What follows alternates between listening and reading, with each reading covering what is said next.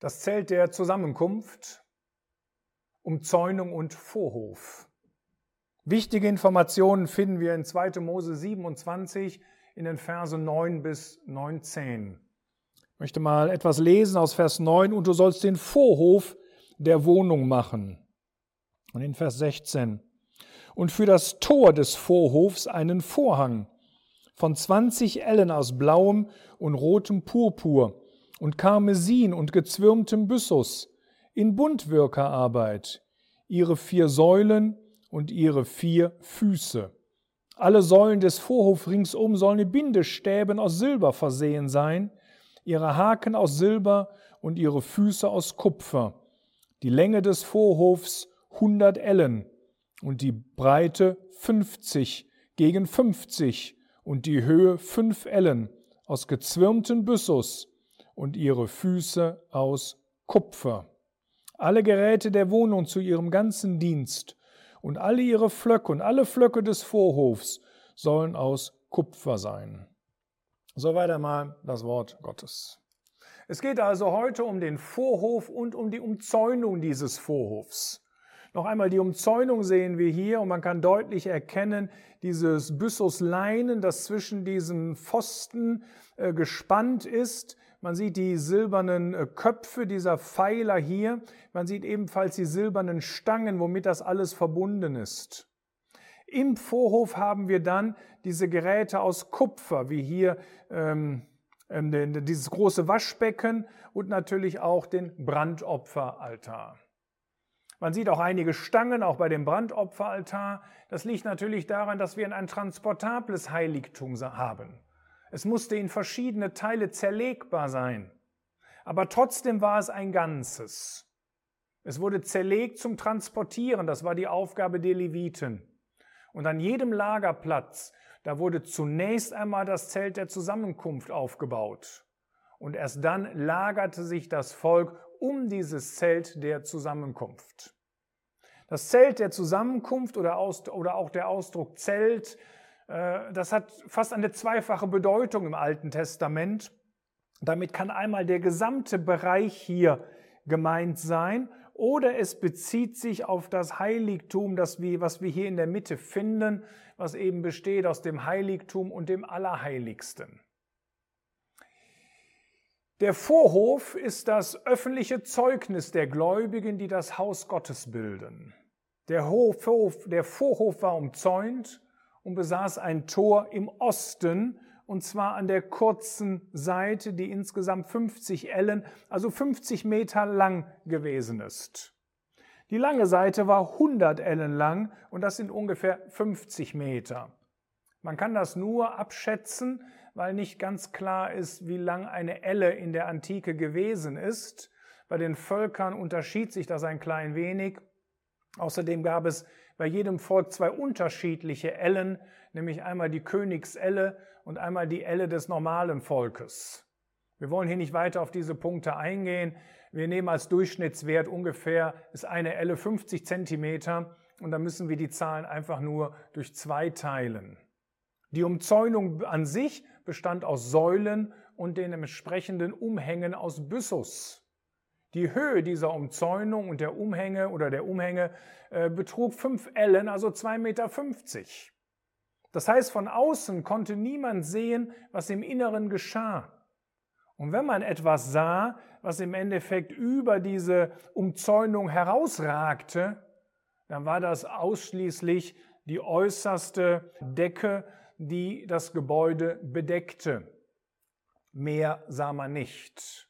Das, was man sah, sprach von absoluter Schlichtheit und nicht von etwas Pompösen oder von irgendeinem großartigen Gebäude, sondern die Schlichtheit wird hier ausgedrückt. Die Umhänge bestanden aus Byssus. Und warum brauchen wir überhaupt eine solche Umzäunung? Warum soll nicht jeder in diese Gebäude kommen, um dort Gottesdienst zu praktizieren? Nun, die Umzäunung dient dazu, ähm, als, als Absonderung von dieser Welt. Ich sage mal als Absonderung äh, von Menschen, die von Gott nichts wissen wollen, von, von sündigen Menschen, die nicht mit ihrer Sündenschuld zu Gott gekommen sind. Jeder Mensch hat die Möglichkeit, zu Gott zu kommen. Wir werden das gleich noch sehen, aber er hat eine eigene Verantwortung, diesen Schritt auch zu tun. Es soll also nichts Unreines in diesen abgeschlossenen Raum gelangen. Vom Prinzip her spricht es von dem reinen und fleckenlosen Leben Christi und es soll gleichzeitig ein Zeugnis der Gläubigen nach außen darstellen. Vielleicht, dass man auch ein klein wenig neugierig wird. Wie ist es da drinnen? Denn es war ja nicht so, dass alles geschlossen war, es gab ja ein Tor, ein sehr einladendes, ein sehr großes Tor, durch das man gehen konnte, aber eben nicht so ohne weiteres. Nun, die Säulen an sich bestanden aus Holz. Sie hatten Haken und Bindestäbe aus Silber, damit waren die Säulen miteinander verbunden, was eben auch ähm, für die Stabilität sorgt. Ihre Füße waren aus Kupfer. Das heißt, die Füße sprechen von dem Wandel. Und der wird mit dem Kupfer in Verbindung gesetzt. Das heißt, ein Bild der erlösten Gläubigen, die Selbstgericht üben müssen und das in ihrem Wandel dann auch nach außen hin darstellen sollen. Das heißt, wir sollen nach außen zeigen, dass wir solche sind, die wirklich demütig Christus nachfolgen wollen, denen wirklich Christus der Herr in ihrem Leben sind. Die Köpfe der Silber waren aus Silber, um zu zeigen, dass eben die, der wichtigste Punkt auch die Erlösung ist. Dieses, diese Tür oder dieses Tor, was man hier vorne sieht, hier ist also Osten, hier ist der Eingang in diesem Bereich. Das heißt, hier ist Westen, dann haben wir an der Seite Norden und an der Seite haben wir Süden. Er war immerhin 20 Ellen breit. Das ist ungefähr zwei Fünftel der gesamten Frontlänge. Das Tor war also sehr groß. Wir haben dort die gleichen Farben, wie wir das auch bei den Eingangstüren ähm, in das Heiligtum finden. Und wir finden auch noch bei einer Decke diese gleichen Farben. Und diese Farben hier zunächst einmal Purpurblau, Purpurrot, Karmesin und dann Byssus, das ist die Reihenfolge, wie sie hier genannt werden. Äh, später gibt es auch mal bei anderen Vorhängen andere Reihenfolgen. Es spricht von Jesus Christus, der vom Himmel auf diese Erde gekommen ist, der hier in königlicher Würde auf dieser Erde war und dieses Werk am Kreuz vollbracht hatte, weil er sich zu nichts gemacht hatte und der einen Wandel lebte, der vollkommen sündlos gewesen ist. Und Jesus Christus bietet jetzt mit offenen Armen seine Gnade an. Und wer diese Gnade angenommen hat, der darf kommen. Johannes 10, Vers 7 sagt, Jesus Christus ist die Tür und es gibt nur eine einzige Tür, um in diesen Vorhof zu gelangen. Es gab nur eine einzige Tür, um diese Arche zu gelangen, dieses Rettungsboot, wo man gerettet war vor dem Gericht Gottes, das über diese Erde kommt, kam. Und so gibt es auch nur eine einzige Tür, dass der Mensch errettet werden kann. Und diese Tür ist das, was die Bibel beschreibt, Jesus Christus, das Werk am Kreuz von Golgatha. Alle selbstgemachten religiösen Türen führen nicht in die Ewigkeit, sondern höchstens in die ewige Verdammnis. Es gibt nur einen Weg, wie der Mensch zu Gott kommen kann. Allerdings musste der Hinzutretende ein Opfer bringen. Er konnte nicht einfach durch diese Tür laufen sondern er musste ein Opfertier dabei haben, das auf dem Kupferaltar dort im Vorhof geopfert wurde. Das heißt, die Tür ist auf der einen Seite sehr schön durch diese bunten Farben, sie ist einladend. Diese Tür ist weit, jeder kann kommen. Der Eingang ist einfach, es ist nur ein Vorhang, es muss nicht irgendeine große, schwere Holztür oder ein Stein beiseite gerollt werden. Und es gibt eben, wie gesagt, nur eine einzige Tür. Was für eine wichtige Lektion, gerade in der heutigen Zeit, wo den Menschen so viele Wege vorgegaukelt werden, wie man zu Gott kommen kann. Alles Wege, die ins ewige Verderben führen. Wer dort hineinkommt mit seinem Opfertier, der steht vor diesem bronze- oder kupfernen Altar, äh, wie er hier zu sehen ist. Auf dem Boden des Altars, was man hier nicht richtig sehen kann, befindet sich ein Netz oder ein Gitter aus Kupfer. Hier vorne sind Hörner, äh, wie, wie, wie so eine Art ein, ein, ein Zufluchts- oder Schutzort. Und hier sieht man die Tragestangen, die nötig waren, um diesen Altar eben dann auch zum nächsten Ort zu transportieren. Dieser Altar hat eine quadratische Grundfläche. Das zeigt uns von der umfassenden Tragweite des Opfers des Herrn Jesus, dass jeder Mensch kommen kann. Völlig egal, von welchem Flecken auf dieser Erde. Völlig egal, aus welcher Nation er stammt. Völlig egal, ob er aus den Heiden oder aus den Juden ist. Jetzt in der heutigen Zeit ist das der einzige Weg, nämlich dieses Opfer Christi, wie man zu Gott kommen kann. Auch der Altar spricht von Christus. Von Christus, der im Gericht zur Sünde gemacht worden ist. Auf diesem Altar brachte man ein Opfer dar, eben ein Bild der Sühnung. Aber es ist nur ein Bild der Sühnung, denn all die Opfer zur Zeit des Alten Testamentes, die waren völlig kraftlos. Sie konnten nicht eine einzige Sünde vergeben. Sie zeigten, dass Sünde in der Welt war. Und sie wiesen hin auf Jesus Christus, auf das wahre Opferlamm. Und wenn jemand zur Zeit des Alten Testamentes ein solches Opfer brachte und wirklich damit auch seine Sünden Gott bekannte, dann hat Gott die Sünde nicht vergeben aufgrund dieses Opfertieres, was der Mensch darbrachte. Man darf nicht vergessen, all diese Opfer waren von Menschen ausgesucht. Aber wie konnte dann Gott im Alten Testament Sünden vergeben? Ganz einfach vorausschauend auf das Werk seines Sohnes, das er am Kreuz von Golgatha vollbringen würde. Das heißt, jede Vergebung zur Zeit des Alten Testamentes konnte nur deswegen stattfinden, wegen des Blutes des Lammes des Herrn Jesus, der am Kreuz von Golgatha für unsere Sünden unsagbar gelitten hat und in den Tod gegangen ist. Heutzutage ist das nicht mehr vorausschauend. Heutzutage ist das zurückblickend auf das Werk des Herrn am Kreuz von Golgatha.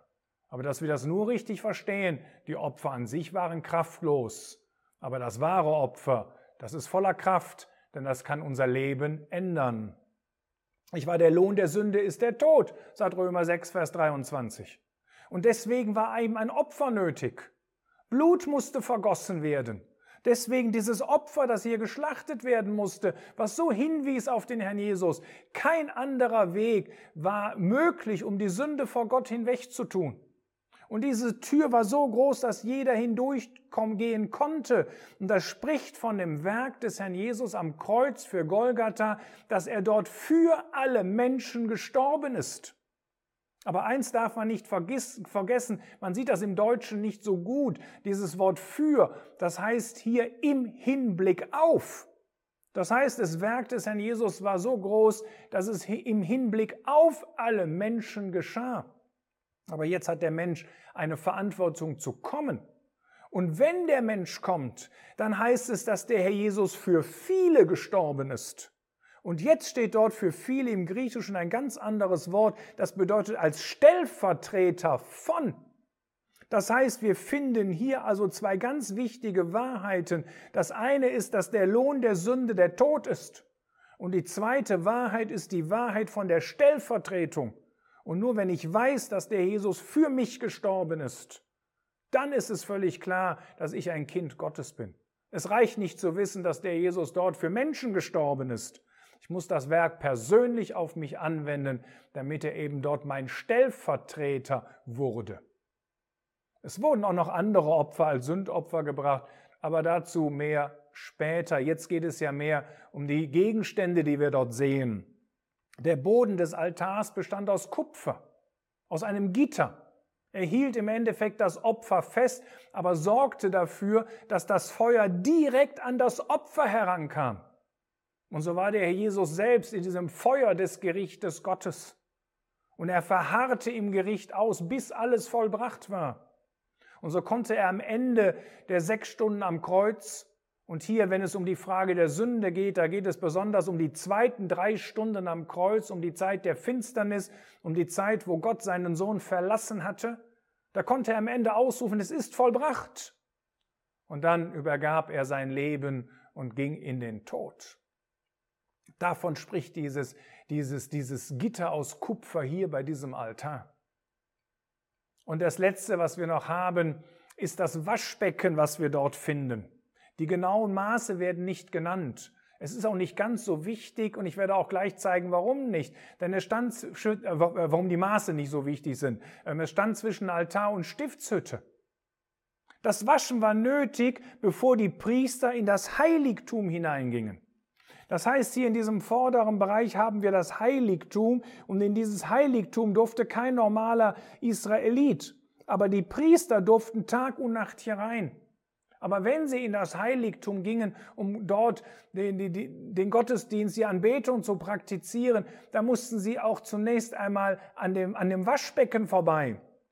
Sie mussten sich dort waschen. Es ist im Endeffekt ein Bild von der Fußwaschung, die in Johannes 13 durch den Herrn Jesus selbst beschrieben wird.